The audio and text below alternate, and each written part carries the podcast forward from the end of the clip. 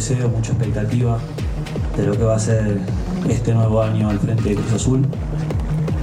Y yo creo que mm, al final los desafíos en la carrera de uno van apareciendo. Por cosas grandes en la máquina.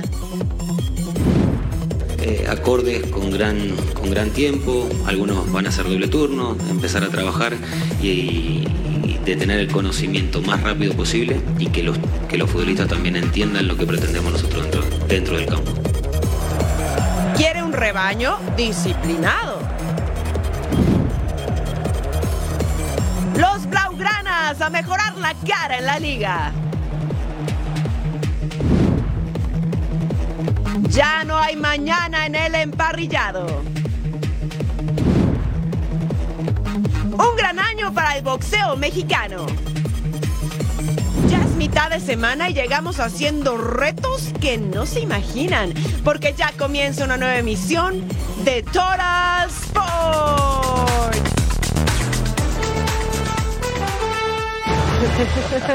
ya quiero ver si le sale bienvenidos a todos Sports. Gracias por acompañarnos nuevamente junto a Eddie Vilal. Soy Majo Montemayor. Gracias por estar con nosotros. Tenemos mucho de qué platicar. Fútbol alrededor del planeta. Ya tenemos fecha de inicio y de fin para la League's Cup y muchos cambios dentro del fútbol mexicano. Equipos que están urgidos de hacerse de estos cambios desde la dirección técnica hasta los refuerzos que llegan a cada uno de estos clubes en miras de tener un mejor torneo clausura 2024. Eddie, ¿cómo estás? Todo muy bien. Y sí, lo dices correctamente porque León va a empezar un nuevo proyecto, Pumas, Chivas y Cruz Azul quieren intentar hacerlo bien esta vez. Y justo vamos a ir con eso porque también es día de presentación de su nuevo técnico después de tanto tanta búsqueda, tantas cosas que, que, pasaron en la máquina. Y vamos con esta información que tiene para todos nosotros Armando Melgar. Se presentó el proyecto deportivo de Cruz Azul para el 2024. Víctor Manuel Velázquez, presidente del conjunto cementero, dio la bienvenida a las nuevas piezas de este Cruz Azul del año próximo, obviamente destacando la presencia de Iván Alonso, el nuevo director deportivo, y aquí los motivos por los cuales lo eligió. Nuestro proyecto principal que tenemos en cooperativa, nuestra visión, misión, principios, valores, eh, buscamos un esquema en donde se integrara a este proyecto que tenemos eh, de nuestra institución.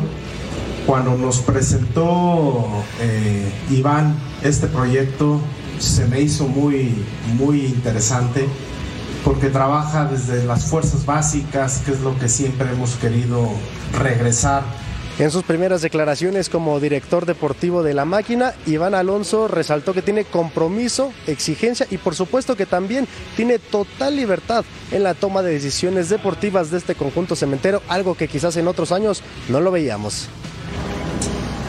Y valoro enormemente la confianza y sobre todo el respaldo que tuve en momentos donde no sé si otros lo hubiesen otorgado. Desde ahí comienza nuestro proceso de trabajo. Hace unos cuantos días Martín Anselmi llegó a la Ciudad de México para convertirse en el director técnico de la máquina de cara al clausura 2024 y aquí están los objetivos y todo lo que tiene en mente el técnico argentino ex Independiente del Valle. Nos genera mucha ilusión, mucho deseo, mucha expectativa de lo que va a ser este nuevo año al frente de Cruz Azul. Y yo creo que mm, al final los desafíos en la carrera de uno van apareciendo. Y todos son, todos tienen su, su complejidad ya con Martín Anselmi en sus filas, Cruz Azul trabaja marchas forzadas para preparar el debut en el Clausura 2024, donde por cierto ya tiene a sus cuatro primeros refuerzos. Gabriel El Toro Fernández como delantero, Camilo Cándido, lateral derecho, Gonzalo Puyovi, defensor argentino que puede jugar como lateral y central por izquierda, y el guardameta ecuatoriano Moisés Ramírez. Informó desde la Ciudad de México Armando Melgar.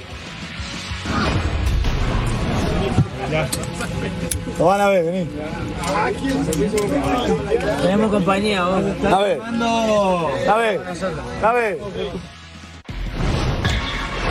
Y sí, el campeón tiene un compromiso importante este jueves ante el Barcelona. Sin embargo, también han comenzado sus planes en búsqueda de la decimoquinta estrella de la Liga MX y hay rumores que apuntan la posible salida de Richard Sánchez y Jonathan Rodríguez a Monterrey, mientras que Gerardo Arteaga, lateral mexicano que juega en el Genk, llegaría a las Águilas.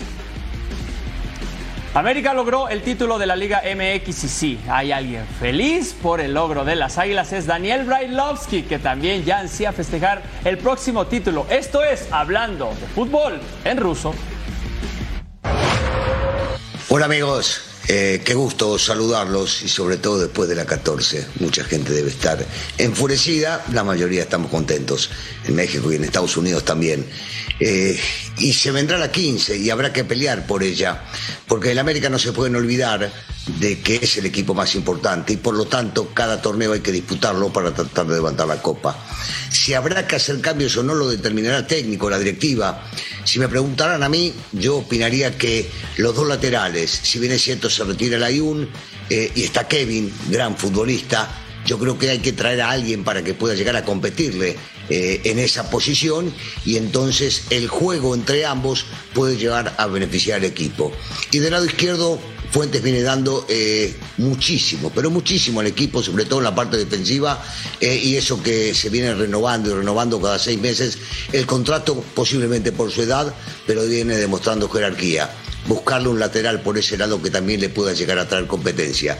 Después me parece que están bastante completos. Mitad de cancha, a mí en lo personal no me gustaría que se vaya Richard, parece que puede ser un tipo que puede aportar y mucho. Eh, John en gran nivel, eso es indiscutible. Adelante tiene muchísimas variantes como para poder llegar a ser.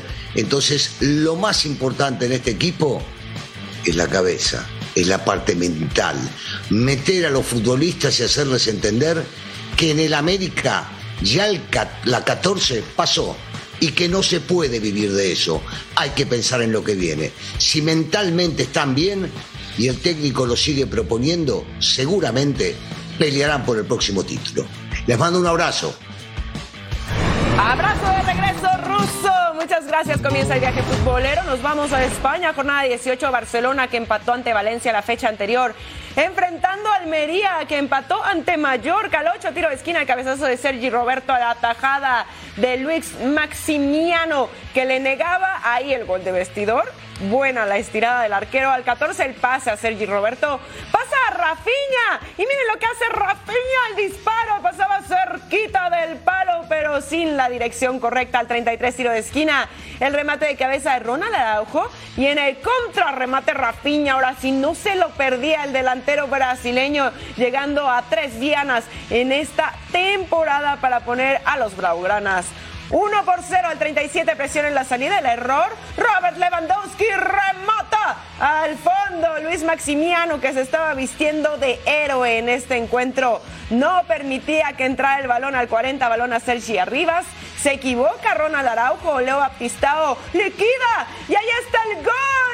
Hay que celebrarlo. Ponían los cartones empatados el delantero brasileño que pone en juego a la Almería. Volvemos a empezar y no, señores, no había fuera de lugar. De hecho, se revisó en el bar uno por uno el marcador al 53 dejan para Robert Lewandowski. El remate fuera del área. Atrás el arquero atajaba dos manos al 60 tiro de esquina y cabezazo segundo poste.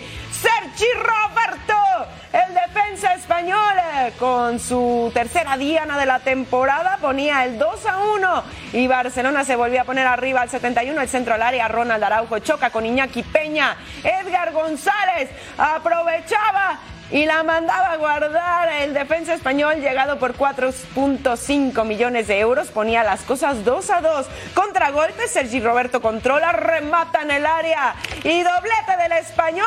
Barcelona batalla, pero vence a Almería. Escuchemos a Xavi Hernández. Me preocupa mi equipo mi equipo, mi equipo la primera parte. Me preocupa la primera parte, no, es inaceptable. Insisto, no tenemos el Barça del 2010, no tenemos la calidad del Barça del 2010. Que no, que no, que os olvidéis que no tenemos la calidad, ni la capacidad individual, no la tenemos. Tenemos el alma de ese equipo, tenemos la intensidad, la agresividad. Bueno, primero felicitar al América, tenemos antiguos compañeros y ex del Barça, como Jonathan Dos Santos. Eh, bueno, para nosotros pues siempre es un placer ir a Dallas, siempre nos han tratado bien eh, los americanos y bueno, vamos a tratar de, de dar nuestra mejor imagen. Y el equipo de Barcelona ya viaja rumbo a Dallas para enfrentar a las Águilas. El equipo salió del vestidor directo al aeropuerto para cumplir con su compromiso internacional por el estado de Guerrero. Así jugadores y cuerpo técnico cambian el chip en su último compromiso del 2023. El Barcelona tuvo compromiso de liga y ahora se alistan para viajar a Dallas para un compromiso ante el actual campeón del fútbol mexicano, las Águilas del América, en un partido que apoyará al estado de Guerrero después de lo ocurrido con el huracán Otis. Así será el viaje del cuadro Blaugrana para disputar este encuentro. Barcelona cerrará el año jugando en Dallas, Texas. La seguidilla de partidos para los culés terminará en la Unión Americana en un partido benéfico. La idea no le pareció muy buena a los Blaugrana, pues prácticamente por compromiso tienen que viajar con el equipo titular. Por eso se ha convertido en un complicado trayecto para los de la ciudad condal. Después del juego contra el Almería este miércoles, los dirigidos por Xavi viajarán a Estados Unidos. Más de 10 horas de vuelo, 5.181 millas recorrerá el club catalán para encarar este compromiso. Y se medirá al Club América, el equipo que recién salió campeón en la Liga MX. El Barcelona no tendrá disponibles para este partido a Gaby, Marc-André Ter Stegen, Marcos Alonso, Íñigo Martínez y recientemente Pedri. Pero esto no le preocupa a Xavi Hernández, pues considera que tiene una vasta plantilla para afrontar este compromiso. Bé, d'Iñaki és molt fàcil parlar perquè és un professional, és un exemple, sempre ha entrenat bé, està rendint molt bé en aquests partits que, que el Marc eh, no hi és per lesió i content, content i feliç per ell. Esta será la quinta ocasión en que ambas escuadras se enfrenten en la historia. El saldo es favorable a los Blaugrana, pues tienen dos victorias por un empate y una derrota. Lo recaudado en este compromiso será para los damnificados por el huracán Otis en Acapulco Guerrero. Así los últimos partidos del Barcelona que rompieron la mala racha. Habían eh, perdido contra el Girona, habían perdido contra el Antwerp, habían empatado contra el Valencia y por fin le ganaron al Almería, que tampoco es tanta cosa, ¿eh? Recordamos este amistoso internacional, el América contra el Barcelona, jueves 21 de diciembre, Cotton Bowl. Y recuerden, tenemos la Liga Nacional de Honduras, Olimpia y Motagua. Quieren coronarse como el máximo campeón de Honduras en la ida. 0 por 0, todo se define en la vuelta y es este jueves a las 8 de la noche, tiempo del este, 5 de la tarde, tiempo del Pacífico, completamente en vivo en nuestra pantalla, aquí en Fox Deportes.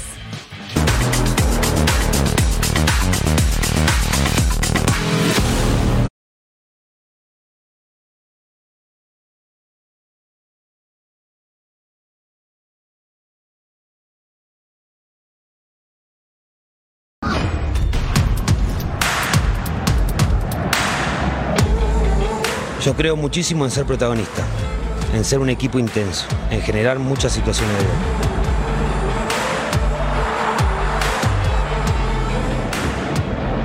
Creo en el trabajo que se hace, me gusta competir partido a partido y pensar en pelear campeonatos. Los desafíos son lindos, siempre viví desafíos en mi vida y en equipos de jerarquía. La unión con la afición los ha hecho fuertes y hoy yo quiero ser parte de esa historia.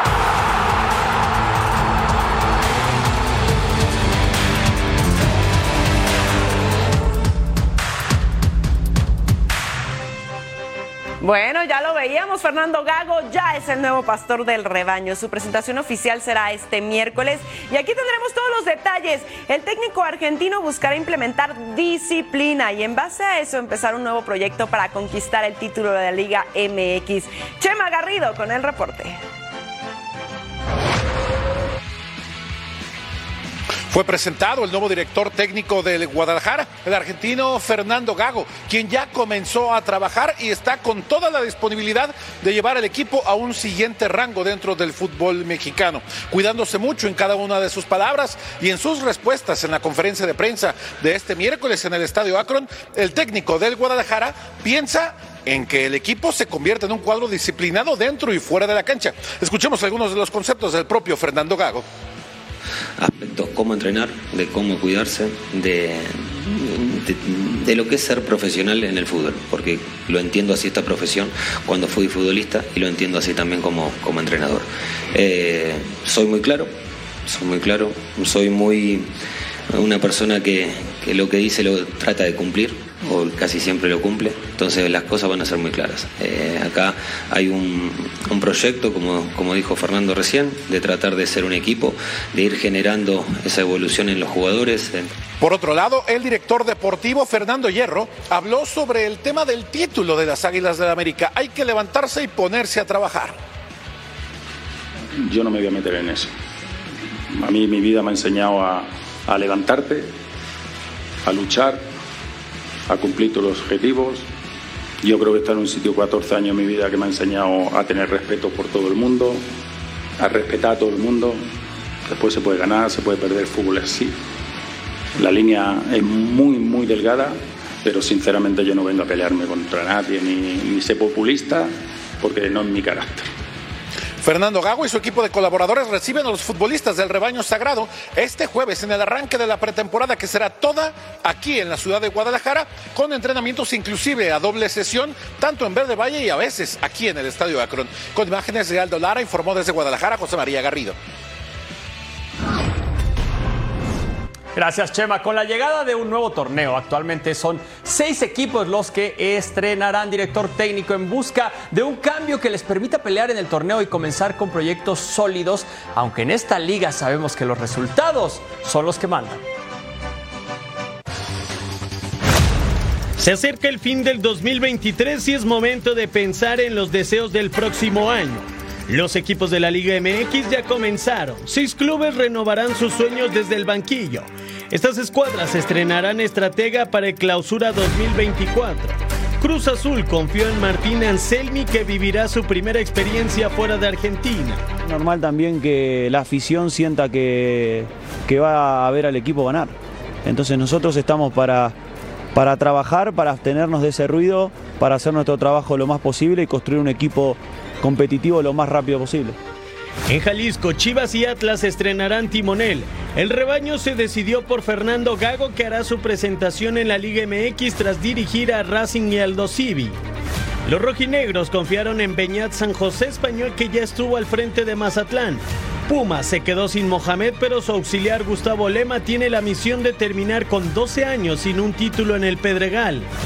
Agradecido a la generosidad de Antonio, porque obviamente fue quien me empujó a, tomar una decisión que, que seguramente me encanta, me,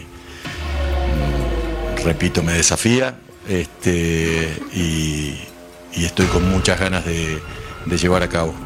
Vamos a, continuar por esta senda que inició Antonio junto con el club. Toluca tendrá en 2024 a Renato Paiva, un viejo conocido en el balompié azteca. El portugués estuvo con León en 2022. Vamos a hacerlo todo, repito, para que el equipo sea muy competitivo y que tenga posibilidad muy alta de pelear por los títulos y ganarlos, porque esa es la historia del Toluca. Por su parte, los Esmeraldas decidieron que Jorge Baba sea el encargado de los controles. El uruguayo llega tras ser monarca con Liverpool de Montevideo. Las directivas de estos seis equipos depositaron su confianza en estrategas extranjeros, una fórmula de éxito en la Liga MX, ya que de los últimos 10 entrenadores campeones, 8 son no nacidos en México. Equipos que tendrán nuevo entrenador para el clausura 2024. Gustavo Lema con los Pumas, Jorge Baba con el León, Martín Anselmi con la máquina. En el Chiverío estará Fernando Gago, Renato Paiva con Toluca y Beñat San José en el Atlas. La Liga MX femenil ya anunció su calendario y los equipos han comenzado a generar movimientos para pelear en el próximo torneo. Rayadas, Chivas, América y Juárez son las que más movimientos han comenzado a realizar de cara al clausura 2024.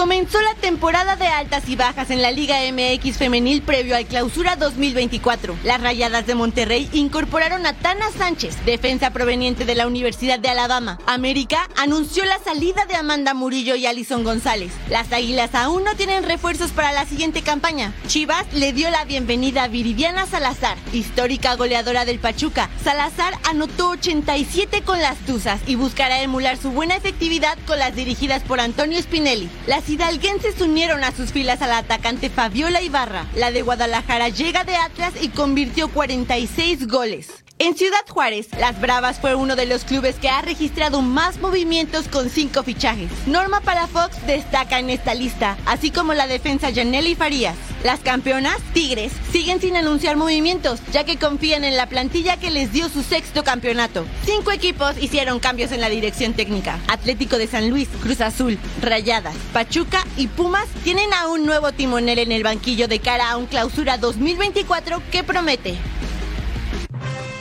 Bueno, aquí las fechas importantes para la Liga MX femenil para que empiece a tachar su calendario. El 5 de enero es el inicio del torneo. Para la jornada 6, América contra Rayadas. En la jornada 11, Rayadas contra Tigres.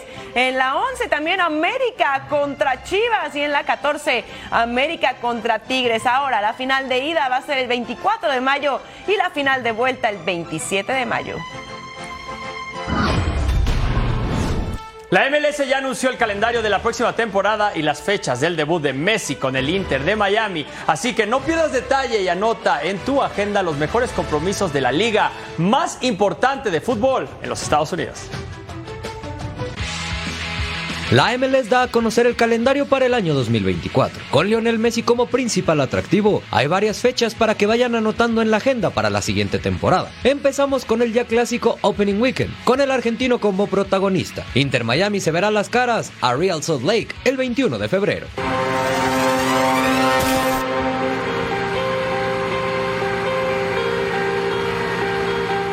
Cuatro días después, el 25 de febrero, Messi y el Inter Miami visitan Los Ángeles para enfrentar a LA Galaxy. Who's first?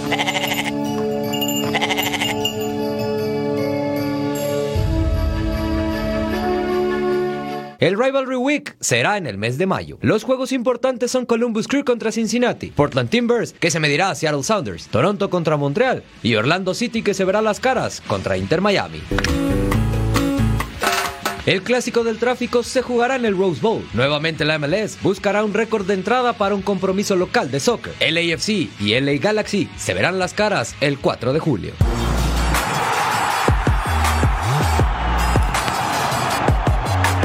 Después del parón por la League's Cup del 26 de julio al 25 de agosto, se reanudan las acciones y se encarrila a una nueva postemporada. El Decision Day será el 19 de octubre para dar paso a los playoffs. La MLS Cup 2024 será el 7 de diciembre. Campeón de la MLS 2023. 2024 pinta para ser un año espectacular en la Major League Soccer y usted podrá disfrutarla a través de las pantallas de Fox Deportes. Fechas importantes de la temporada 2024 de la MLS. Inter de Miami contra el Real Salt Lake. El debut 21 de febrero. Inter de Miami contra el Galaxy el 24 o el 25 de febrero. LAFC contra el LA Galaxy. En el Rose Bowl 4 de julio. Última jornada será el 19 de octubre. Y la final de la MLS el 7 de diciembre. Que Total Sports ya está en podcast también a través de su plataforma digital favorita para que lleve con usted la mejor y más completa información deportiva a donde quiera que vaya. Así que si no nos pudo ver en vivo, no se preocupe porque se puede poner al día a través del podcast de Total Sports de Fox Deportes.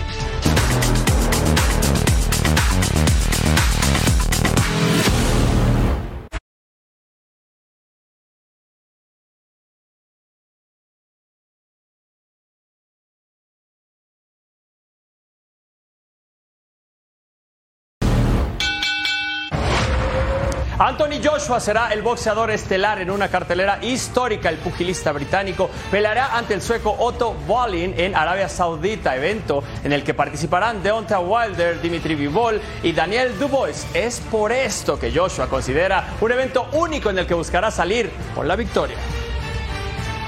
Anthony Joshua busca terminar el año con una tercera victoria. El sueco Otto Wallin es el rival de este sábado y tras siete semanas de entrenamiento, no desea otra cosa que cerrar el 2023 con una victoria por la vía rápida. There's nothing better than, than knocking out my opponent if I'm honest, so that'd be my goal. I'm ready to go 12 rounds. Um, I'm fit enough, um, I'm smart enough, but you know, there's no overtime or extra time in boxing, and it's not always good to leave in the judge's hands, so a knockout would be perfect. Joshua suma 23 knockouts en 26 victorias. Su probabilidad de ganar por esta vía es alta. Incluso AJ ganó su último combate con un contundente derechazo.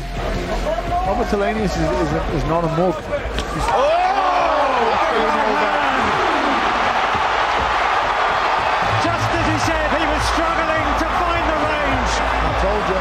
He lands the conclusive right hand,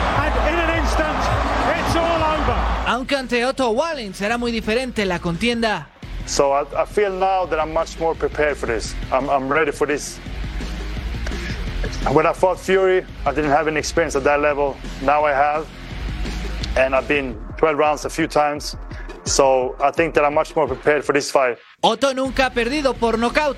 Además es zurdo, una característica que no está en favor de Joshua, ya que el último Southpaw que enfrentó fue Alexander Usyk, quien lo venció en dos ocasiones seguidas y lo despojó de su reinado en la división de los pesos pesados. Day of Reckoning, cobertura especial, peleas clásicas. Toda la semana, ceremonia de pesaje, viernes 22 de diciembre, 1 pm del Este, 10 AM del Pacífico, Fox Deportes. Con propósito de las fechas a fin de año, Mauricio Sulaimán organizó el café con varios de los peleadores que brillaron en este 2023. Edgar Jiménez está desde la sede del evento y nos tiene toda la información en este reporte. Con un mensaje de feliz Navidad y feliz año, el Consejo Mundial de Boxeo puso fin al 2023, año donde se han consolidado varios campeones del mundo. Mauricio Sulaimán dice que ha sido un año exitoso para el pugilismo azteca. Siento que la mejor actuación del año está entre Spence, eh, perdón, Crawford que le ganó Spence, también Benavides, esa pelea contra eh, Andrade fue maravillosa y plan. Ha sido un gran año de boxeo. Saúl ha sido protagonista durante 12 años, es el representante, es el capitán de los boxeadores mexicanos, hizo dos defensas este año, un gran campeón, cerramos el año con 15 campeones, entonces eh, estamos en un gran momento. El 2024 pinta para ser un buen año en el boxeo mexicano. Desde la Ciudad de México, Edgar Jiménez. El Consejo Mundial de Boxeo tiene 60 años de existencia. Desde su creación, el organismo buscó proteger la integridad de los boxeadores. En ese año se realizó la primera convención del CMB en la Ciudad de México. Entre los cambios revolucionarios está que se dio en 1973 en Brasil. Ahí se determinó que los boxeadores se tenían que someter a pruebas antidopaje después de cada pelea de campeonato. Me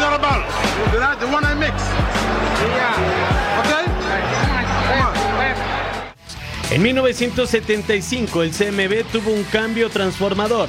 José Sulaimán fue elegido como presidente. Se implementa la medicina deportiva y se muestra una postura en contra del racismo. the sports medicine into boxing. The other one was the WBC fight against apartheid. Our strive for human equality. To show the world that the only difference in color in boxing are only the colors of the trunks of our boxers.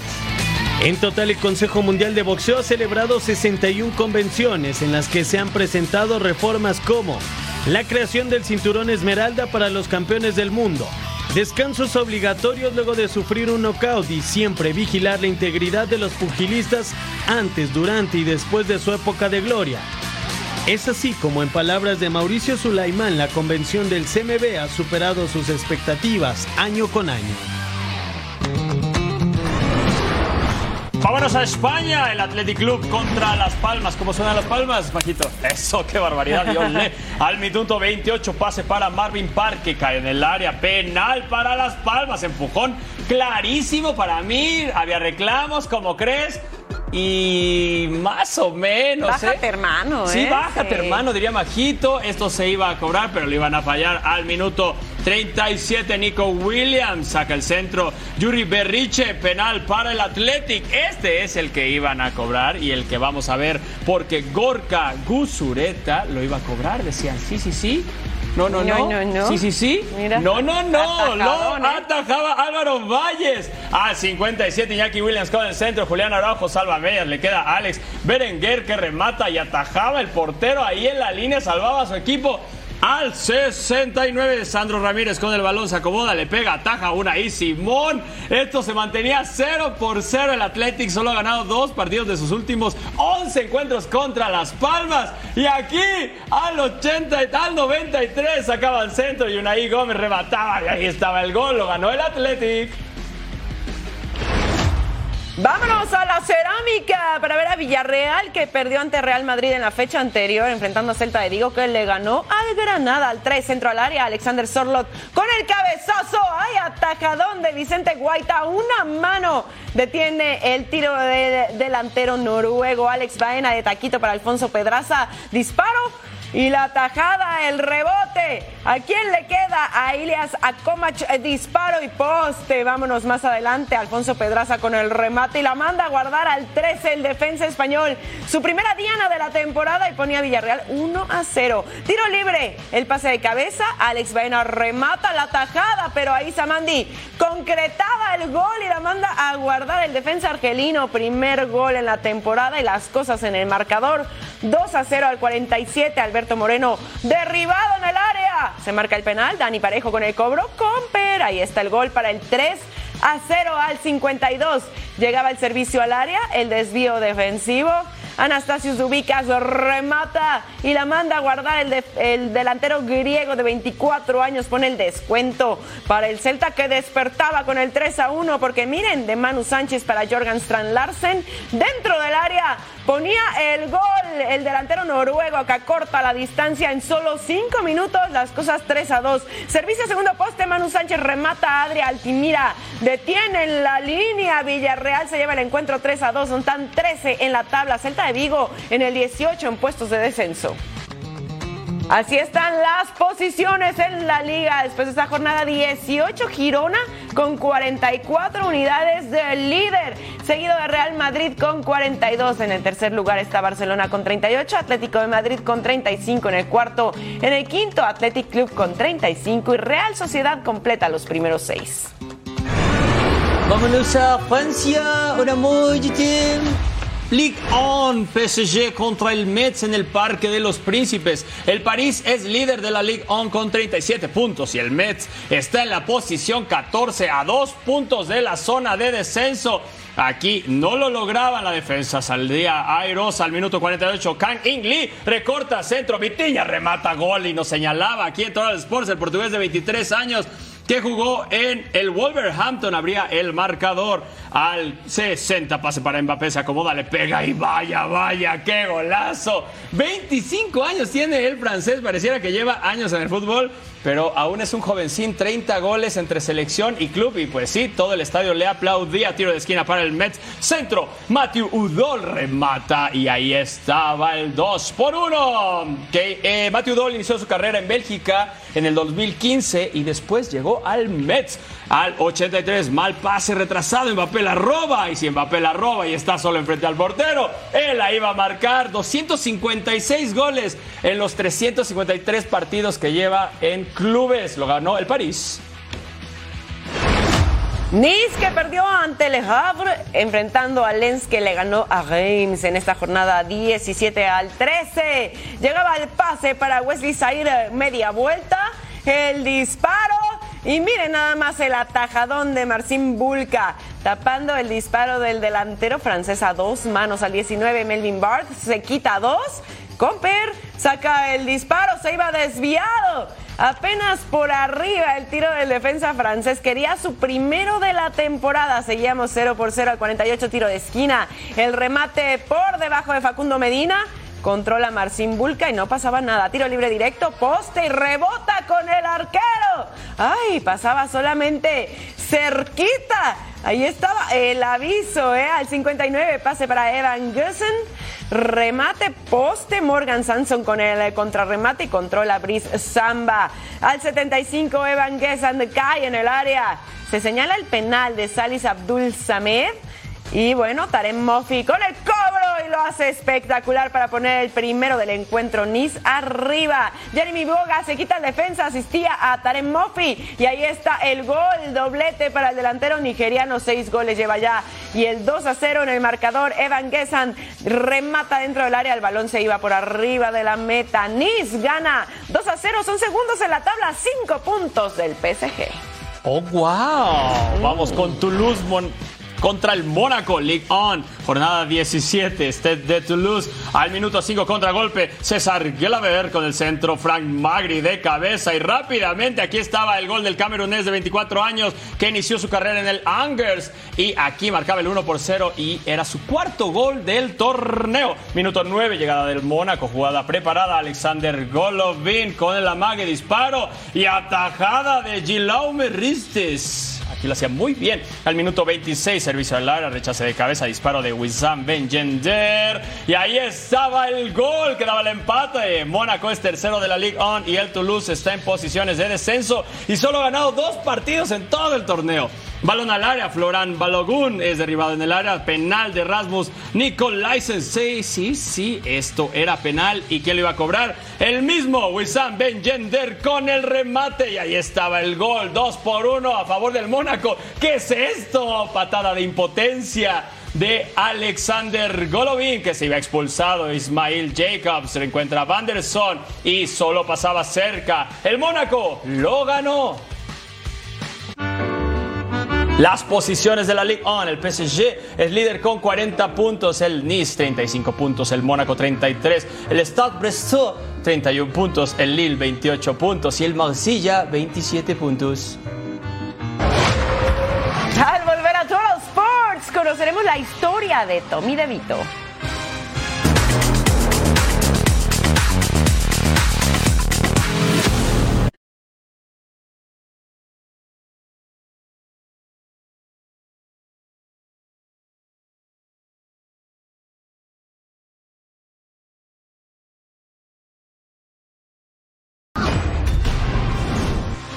DeVito es el actual quarterback de los New York Giants después de llegar a la NFL sin ser reclutado en el draft y su marca es positiva desde que fue anunciado como titular y ahora la afición de los Giants sueña con un nuevo héroe. Hay un nuevo héroe en Nueva York. Tommy DeVito es la sensación del momento en la NFL. Tu corazón neoyorquino lo hace ser el nuevo favorito de los seguidores de los Giants. El origen del coreback viene desde las mismas calles de la Gran Manzana. Ser el tercero en la fila de mariscales no fue fácil para DeVito. El destino lo hizo llegar a los emparrillados donde ya mostró su talento, mismo que lo llevó a conseguir tres victorias consecutivas. Y no quiere desaprovechar el momento y dejar ir el sueño de su vida. Jugar en su propia casa y con su gente. It's gonna be a lot of fun. Um, imagine it's gonna be like the last two games, but a little more of my friends and family there. That's really about it. Uh, Más allá de su talento, es su carisma lo que enamora a los fanáticos Giants cada partido. Desde el momento en que aceptó seguir viviendo con sus padres y que su mamá le hace de comer y tiende su propia cama, es tan apegado a su familia que en su debut en Monday Night Football decidieron armar un tailgate al puro estilo para complacer a los aficionados de los Giants. Recientemente tenía un compromiso en una pizzería local, pero debido a su nueva fama, el precio de su presencia sería más alto, por lo que fue criticado. Sin embargo, él mismo decidió aparecer sin previo aviso y sin cobrar un solo dólar. E incluso ayudó en la fuente de sodas. Todos los aspectos de la vida de Tommy son coloridos, como lo es su agente Sean Estelato, quien siempre muestra ser muy cercano a la familia de Vito y destaca su parte italiana. You know, Tommy Senior, he kissed me first, and uh, I, I said, you know what, I was. So, so I, I know uh, he broke the ice. Um, yeah, you know what? I put the hat on. I'm a big Frank Sinatra, Rocky Balboa fan. La nueva tarea de Tommy es visitar Filadelfia y enfrentar a uno de los mejores equipos de la temporada. Y podrán disfrutar el show de Tommy DeVito y su agente en un especial navideño de Fox Deportes, con la compañía de Diana Flores y el equipo de Fox Deportes. Así los números de Tommy DeVito, las estadísticas, récord está 3-2 yardas, tiene 1032, 8 touchdowns, solo 3 intercepciones y su quarterback rating es de 91.5. Y recuerde, tenemos partidazo Giants contra los Eagles, lunes 25 de diciembre, 4 pm del Este. 1 pm del Pacífico en vivo. Invitada especial. ¿Quién? ¿Quién? Sí, Diana Flores, Fox Deportes. Mundo NFL quiere invitarte a ti al gran partido. Obtén la oportunidad de ganar dos boletos para el Super Bowl 58 en Las Vegas, Nevada, registrándote en nfl.com diagonal boletos. No es necesario comprar. Debes de ser residente legal en alguno de los 50 estados de los Estados Unidos o el Distrito de Columbia y tener más de 18 años. Para conocer las reglas oficiales que rigen y la información completa, puedes visitar nfl.com diagonal boletos. Y sí, ya casi ¿Sí? se termina. Y sí, claro que ¿Estás sí. triste? Estoy triste porque ya casi se termina la temporada regular de la NFL. Pero va a haber muy buenos playoffs y creo que mis Cowboys van a estar. Tus Pats no van a estar. pues no. Pero lo que sí tenemos aquí para todos ustedes es el Total. Ah. Te la cambié. En la número 5. Joe Flaco va para atrás, lanza y que le va a recibir a Mari Cooper en la 28, se va a la 20, se va a la 10, se tambalea en la línea, pero ahí está el touchdown de 51 yardas. El egresado de Alabama, primera ronda en el draft del 2015, ex Cowboy se llevaba este touchdown, cuatro recepciones, 109 yardas en el partido. Los Browns ganaron 20 a 17 a los Bears y tienen por ahora el comodín de la americana. Ay, ay, ay, la cuerda floja, ¿viste? cómo no se salió? lo extrañas. Lo extraño, sí. Ah, en el número 4, tercera y 4, Baker Mayfield pasa David Moore entre 12 como crack. Cambio de dirección y miren, se va, se va, se fue hasta la zona prometida. La jugada de 52 yardas y ahí está el touchdown. El receptor abierto fue seleccionado originalmente por los Seahawks en la séptima ronda del draft del 2017, pero con Bucaneros está brillando. Esta fue de las mejores que tuvimos en esta semana 15. Vámonos a la 3 y es de Jason Smith en Jiva. Drew Lock con el pase profundo, completo touchdown de 29 yardas. En la repetición vamos a ver cómo en primera instancia no logra la recepción, pero después en el rebotito le queda en las manos, se concentra, pone una rodilla en el campo, justo esa rodilla derecha. tic, convierte el touchdown y se lleva este, esta anotación. Mira, número 2, segunda y 10, Jake Browning en movimiento. Y vámonos, el pase a la zona de anotación. ¿Quién está ahí? T. Higgins, que se estira para conseguir el touchdown de 21 yardas. Una de las más espectaculares recepciones de la temporada, sin duda. T. Higgins que ajusta su ruta para regresar por el balón. El retrasado de Browning atrapa el balón, mantiene la concentración y completa la recepción. La posición de honor, pero podríamos haber armado todo un total five de la defensa de los Raiders. Aquí, intercepción a una mano de Jack Jones, que se iba de pick six, leyendo perfectamente el screen que querían hacer los Chargers con Austin Eckler. La defensa de los Raiders tuvo tres sacks, una intercepción, dos touchdowns y provocaron cinco fumbles. Va la campaña de los Raiders, pero en este partido brillaron como nunca o como siempre, tal vez. Aquí el dueño, ¿qué? Saints y Rams se enfrentan este jueves en el SoFi Stadium con un solo objetivo, ganar. Ya que para ambos equipos sus aspiraciones de jugar postemporada incrementarían de forma importante, pero una derrota les quita toda posibilidad de seguir adelante en esta campaña. Este es el Thursday Night Football. El ambiente de playoffs se respira ya en la NFL. y se vivirá más intenso este jueves con el duelo entre New Orleans Saints y Los Ángeles Rams. Con sus dos triunfos más recientes, los de Nueva Orleans ya están metidos de lleno en la pelea por el campeonato de la división en un mano a mano con los Buccaneers. Por eso será fundamental salir con la mano en alto del SoFi Stadium. I just, uh, we're all just getting more comfortable with each other, and this is uh, some of the things that we, you know, we saw in training camp that we could be, and uh, you know, it, it's just it's been clicking for us. Everyone's on the same page. Everyone's doing their job. Para los Rams, la cuestión es más complicada. San Francisco se escapó como el mejor del oeste de la Nacional y sus aspiraciones dependen mucho de este encuentro para entrar por la vía del comodín. Con una victoria, cualquiera de los dos rivales aumentará más de un 70% sus posibilidades de tener un lugar en los playoffs. Pero el que pierda quedará tendido en el campo, pensando seguramente ya en la próxima campaña.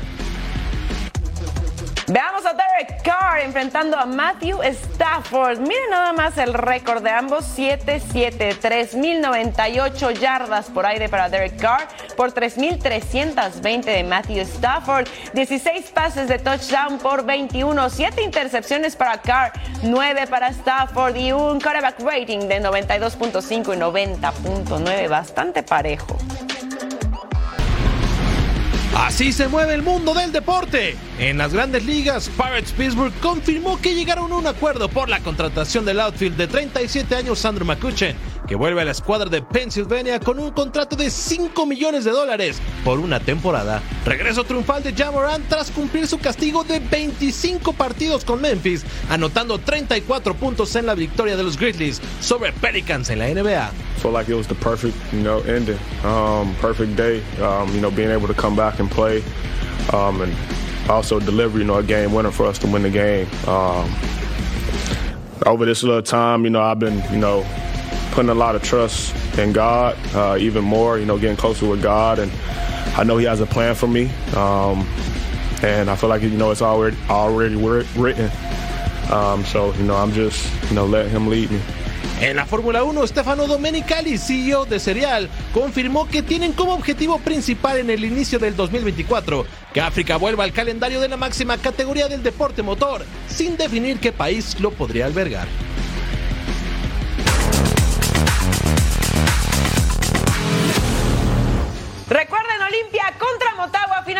Jueves 8 en tiempo del Este, 5 en tiempo del Pacífico en Fox Deportes. Es correcto, Majo Montemayor, Eddie Vilar, fue un placer. Hasta luego, esto fue Total Sports.